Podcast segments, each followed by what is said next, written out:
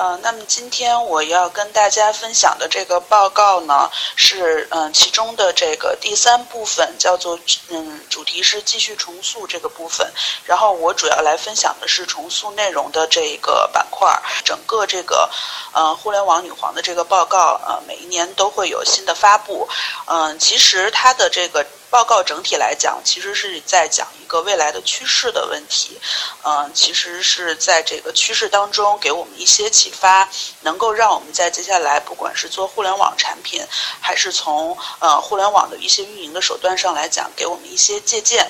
嗯，那其实这个板块儿，呃，它的板块名字叫继续重塑。那其实是在，呃，它整个这个命题就说明了，其实它说的不是一个新的话题，啊，是一个继续在呃延续下来的一个话题。也就是说，从重塑内容的角度来讲，它已经不再是一个新的趋势了，而是一个一直存在的趋势。嗯，所以说，呃，这个继续重塑内容这个部分，其实有一点老生常谈的。的嗯意味，嗯，所以今天我想分分享的这个过程，其实，呃，希望就是说我们能够在一起回顾一下我们呃用户重塑内容的这一个命题的板块，也就是我们常说的 UGC 这一块的业务，呃的一个构成，然后就是说，嗯，它在这个这么长时间的互联网的营销的发展。过程当中发生了哪些变化？嗯，为什么会发生这些变化？那发生了变化之后，又有哪些新的特征产生？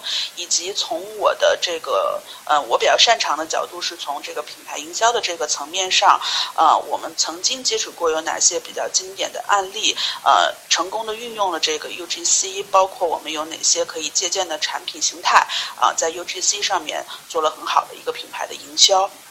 呃，那首先我们提到的这个呃一个用户重塑内容的这个概念，其实大家应该有做过社区产品的同学看应该都知道这个 UGC 的概念，其实就是指的呃用户呃来原创内容，然后伴随着一些比较个性化的这种特点的形式，然后不断的在互联网这个上面来兴起。嗯，那它可它其实不是一个具体的业务形态，它只是一个。互联网发展到一定阶段，嗯，产生的这样的一个。嗯，打破重组的这么一个过程，呃，其实这也跟互联网的整体的一个技术的去中心化的一个趋势一样。那么，越来越多的内容其实来自于用户的产生跟用户的策划。那在这个过程当中，其实给了我们很多呃新的惊喜，以及互联网用户的大量的原创内容通过这个互联网平台的展现，给了我们很多新的可能性。但这样的一个趋势，其实是跟我们互联网的一个用户户的类型化跟聚集性有很大关。关系的，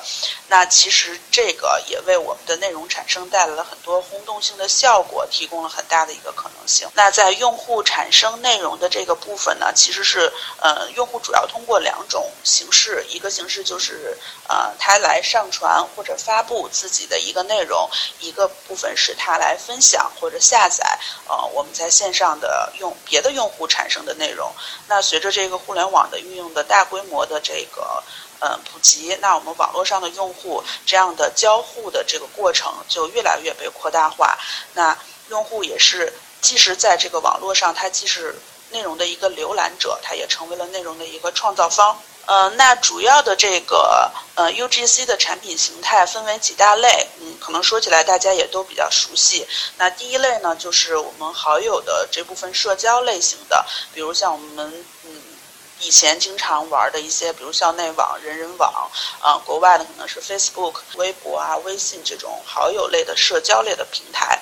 啊，那其次就是这个图片分享的平台，那在国外有这个 Pinterest，在中国有花瓣网这样的一些，我们通过图片的一个内容的分享，啊的一种产品的形态，啊，那接下来是一个视频分享的产品类型，国外的有呃 YouTube 上面有很多的。呃，非常热衷于以及非常呃擅长于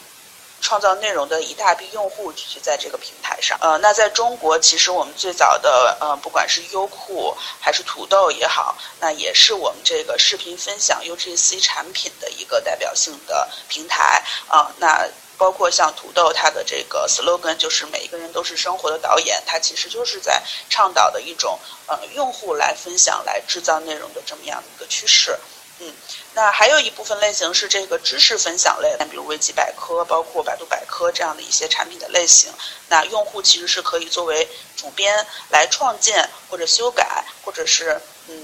调整这个整体的。百科平台上面的所有信息跟内容，也可以去创造自属于自己的一个词条，属于自己的一个信息。那最后一种嗯类型就是这个社区论坛类的，那也曾经是非常的红火在我们的互联网呃产品的这个行业里面。比如说我们曾经的天涯社区成为了我们的第一大社区，呃有很多的用户每天都在上面在分享，在发布自己的内容。呃，那包括现在的一个知乎的平台，也是我们呃社区论坛类的一个呃非常具有代表性的 UGC 的一个产品。那上面也聚集了我们的大量的这种用户。